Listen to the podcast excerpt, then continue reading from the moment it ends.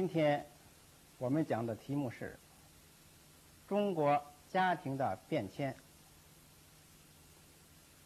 提起家庭，我们每个人都会感到非常亲切、熟悉，因为每个人的生长、生活都离不开家庭。家庭是人类社会发展到一定阶段的产物。原始社会末期，随着生产力的进步，母系氏族解体，逐渐形成了以男子为中心的私有制小家庭。家庭按婚姻关系把群居群婚的人类分成一个个小的集体，它是人们从事生产、生活和传宗接代的最小集体，所以被称为社会的细胞。中国由原始群婚制向一夫一妻婚姻家庭过渡，大致完成于夏代初期。随后，便形成了严格的父传子的世袭制度。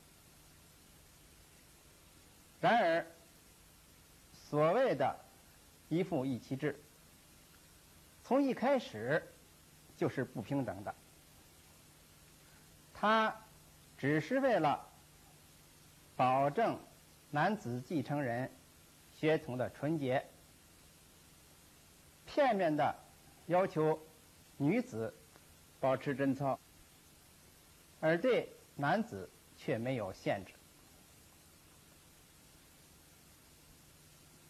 据史书记载，在秦汉以前，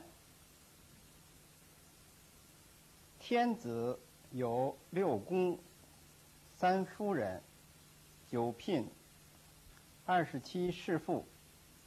八十一御妻，诸侯有九女，大夫一妻二妾，士则一妻一妾。可见，奴隶社会实行的是公开的一夫多妻制。一个男人拥有女人多少？是由其社会地位决定的。奴隶主家庭实行的是极端的夫权家长主义统治。奴隶主对妻妾、儿女、奴隶操有生杀大权，而奴隶没有人身自由，甚至。不能建立独立的家庭。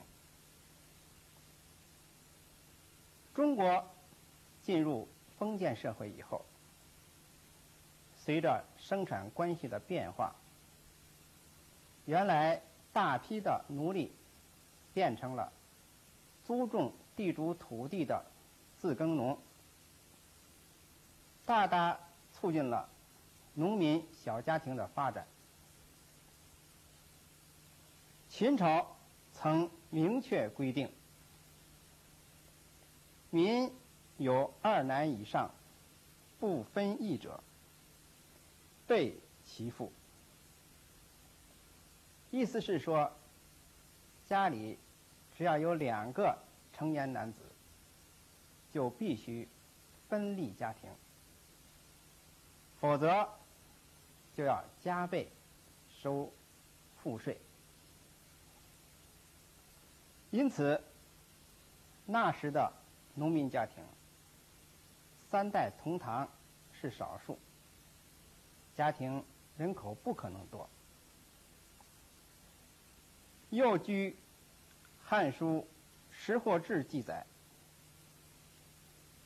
今一夫携五口，置田百亩，岁收亩一担半，为粟百五十担。这里明确写道：汉代家庭一般为五六口人。另据记载，唐代农民家庭多为五至七口。宋、元、明、清和唐代差不多。总之，在中国封建时代，占人口绝大多数的劳动人民家庭，规模比较小，结构比较简单，一般是一夫一妻，加上未成年子女的。核心家庭，或者是再加上老人的主干家庭，家庭的职能主要是生产，通过男耕女织等维持一家人的生存生活，同时还要被迫向剥削阶级。交纳赋税、服劳役等，他们的社会地位低下，生活处于贫困、半贫困状态。这类家庭是中国封建社会家庭的主要形态。中国封建社会家庭的另一突出类型。是官僚地主阶级的大家庭，他们占人口的极少数，却占据着全国绝大多数土地和生产资料，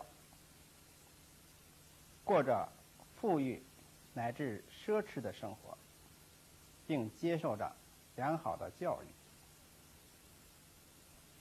这类家庭一夫多妻、数代同堂的情况比较多，家庭结构多为联合家庭，也就是说，一个家庭中有三代或三代以上，而且同辈中有两对。或两对以上夫妇，家庭规模比较大，结构比较复杂，人口少则十几人，多则几十人，甚至更多。这类大家庭的职能主要是消费，追求的是世代相继的。无止境的物质、精神享受。那时，家庭规模大，是阶级地位的象征。社会地位越高，财产越多，家庭规模就越大。反过来，家庭越大，就越说明地位高，十分富有。家族兴旺，家财万贯，荣华富贵，数代同堂，是封建官僚地主阶级的理想家庭模式，也是封建统治的重要支柱，因此得到了封建国家政权的保护和。社会的推崇，比如中国古典小说《红楼梦》所描写的荣国府，就是一个十分典型的封建大庭。这个大家庭有男人朝廷里做官，有女人是皇帝的妃子，高官厚禄，良田万顷，数代妻妾成群，花混家丁数不清，常年花天酒地，挥金如土。当然，《红楼梦》所描写的是大官僚、大地主阶级的家庭，中小官僚、地主阶级可能达不到那样的程度，但是他们在家庭规模。居住生活条件、社会地位等方面，同样与劳动人民形成了鲜明对照。总之，官僚地主阶级的家庭是处于统治和剥削地位；劳动人民的小家庭是处于被剥削、被统治地位。这。两大不同家庭类型之间的不平等，是中国封建社会家庭形态的重要特点。中国封建社会的家庭，不仅不同阶级之间存在着巨大差别，而且在家庭内部也很不平等。这在大前。这这在大家庭中尤为突出。首先，中国封建大家庭实行的是家长专制，全家谁的辈分最高，谁就是一家之长。封建大家长虽然不像奴隶社会家长那样对妻妾。儿女、奴仆操有生杀之权，但是全家都必须服从于他。《红楼梦》中的贾母，全家更人们老祖他正常，但什么事就得。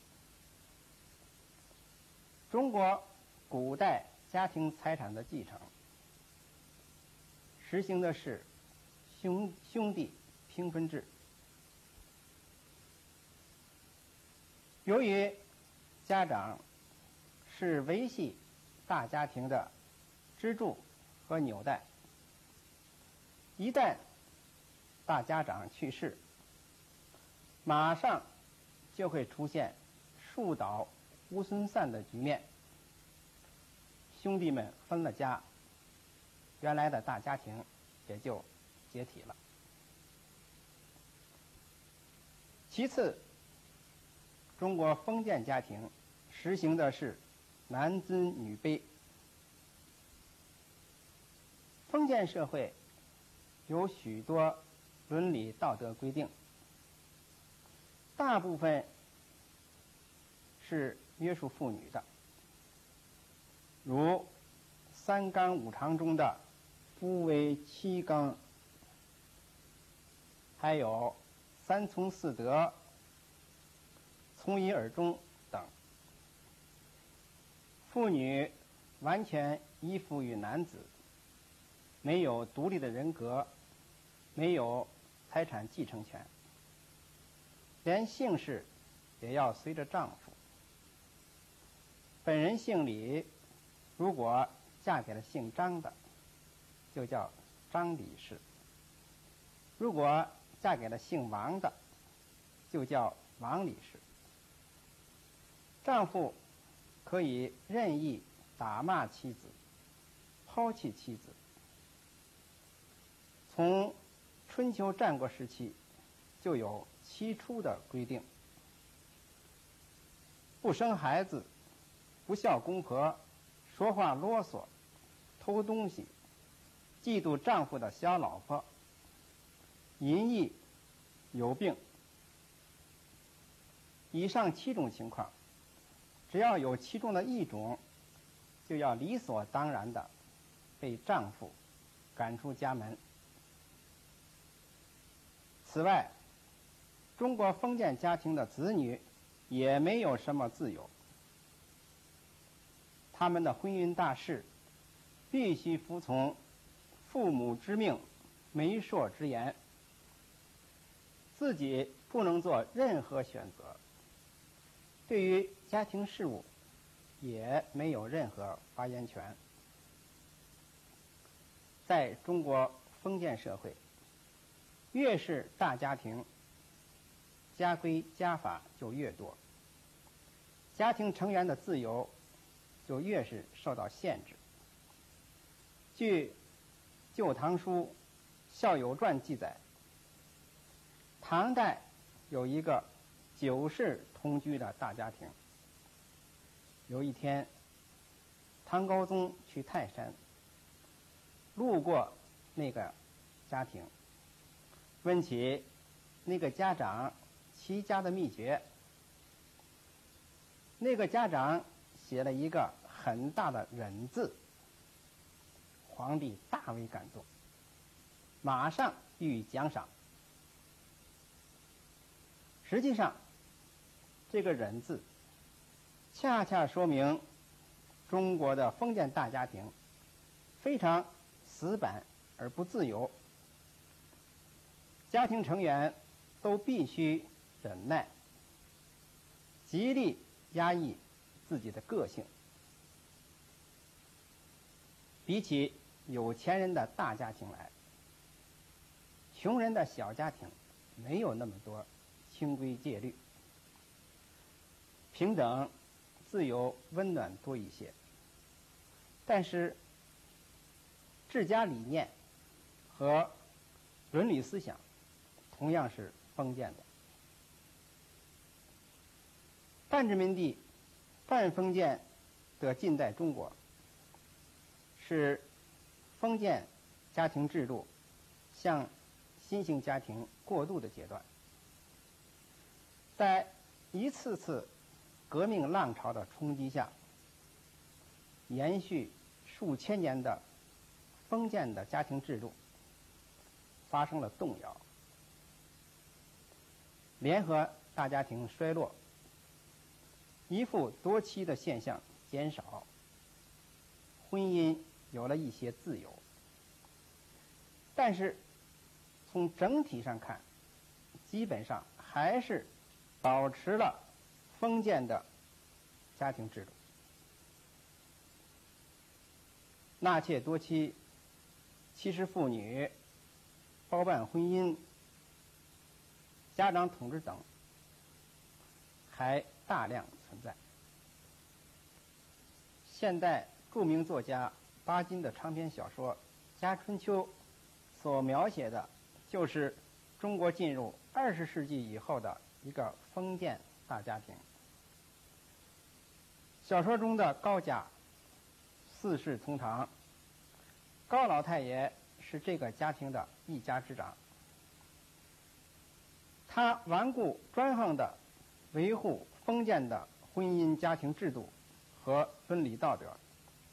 使年轻人遭受了巨大的压抑和痛苦。但是，时代毕竟不同了，在新思潮的影响下，年轻人终于觉醒起来，冲破了封建大家庭的束缚，走上了新的生活道路。这部作品深刻地反映了近代中国家庭的变迁，描绘了封建。大家庭的腐朽和崩溃的过程。中国家庭变化最大的时期是在中华人民共和国成立以后。一九五零年，中国政府颁布了新的婚姻法，明确规定废除包办强迫、男尊女卑、漠视子女利益的封建主义婚姻制度，实行婚姻自由。一夫一妻，男女权利平等，保护妇女和子女合法利益的新民主主义的婚姻制度。这部新婚姻法标志着中国的封建婚姻制度被彻底废除，新兴的婚姻家庭制度建立起来了。近几十年来，中国的家庭发生了哪些变化？现实情况如何呢？首先是实现了真正的婚姻自由，一夫一妻，男女平等。包办婚姻已被废除，除少数落后地区以外，全国普遍实现了婚姻自主、恋爱自由，一夫多妻现象已不存在。妇女在社会上享有与男子平等的地位，比如选举权、被选举权、工作权、同工同酬权。同时，在家庭内部也与男子平等，家务劳动由夫妻负担，家务事务由夫妻双方商量决定。绝大多数家庭。形成了平等、自由、和睦、新型的夫妻关系和家庭气氛。第二，家庭的结构、规模越来越简单化、小型化。随着社会的发展，联合大家庭已经退出历史舞台。中国家庭基本形成了新的两大类型：一是。父夫加孩子及老人的三代人家庭，即主干家庭；再一类是只有父夫和孩子的两代人家庭，即核心家庭。而且前者的比重在下降，后者的比重在上升。据八十年代初统计，三四口人的小家庭。城市占百分之七十点八，农村占百分之六十点七。三代同堂的家庭，城市仅占百分之二十到三十，农村稍多一些。特别是八十年代，中国实行严格的计划生育政策以来，三口人的独生子女小家庭迅速增加，更加促进了。中国家庭的简单化、小型化。目前，四十岁以下的夫妇，基本都是三口人的独生子女小家庭。第三，赡养老人的方式发生了变化。孝敬父母、抚养老人，是中国人的传统美德。过去，主要采取的是老人。和已婚子女一起居住生活的方式。近几十年来，随着中国经济的发展、居住条件的改善、退休养老、社会保险等制度的建立，老人对子女的依赖性越来越小。加上新老两代思想观念、生活方式等方面的差异日益加大。所以，孩子们结婚以后，一般都与父母分开居住生活。子女赡养、孝敬老人的方式，主要是经常关心、看望、关照老人，并保障老人的基本生活费用。有些老人自己的收入和身体条件比较好。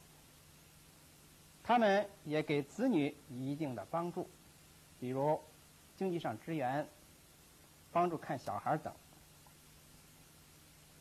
已婚子女的家庭与父母的家庭相距不太远，二者既互相独立又密切往来，既减少了几代人住在一起的矛盾，又解决了老人的赡养。和孤独问题，还减轻了年轻双职工的负担。这种格局似乎已成为新形势下已婚子女和父母家庭关系的比较理想的形态。第四，独生子女问题在家庭中日益突出。八十年代以前，中国家庭一般是两三个孩子，如今普遍是一个孩子。独生子女成了全家唯一的宝贝。这种情况，一方面对孩子的成长创造了优越的条件，提高了孩子的素质；另一方面，由于过分溺爱娇惯孩子，造成了孩子的任性和唯我意识，甚至成为小皇帝。在独生子女迅速增加的情况下，如何教育引导他们健康成长，成了当代中国家庭和社会面临的一个重要问题。再过十年，现在的独生子女们将达到结婚年龄，他们的子女还将是独生子女。那时候，中国的家庭将面临着新的问题：三口人的独生子女小家庭和只有一对老人的家庭将布满社会。独生子女问题和老人问题将非常突出。此外，近些年出现的离婚率上升问题也是一个值得注意的问题。这些已引起中国政府和社会的重视正在探讨研究解决。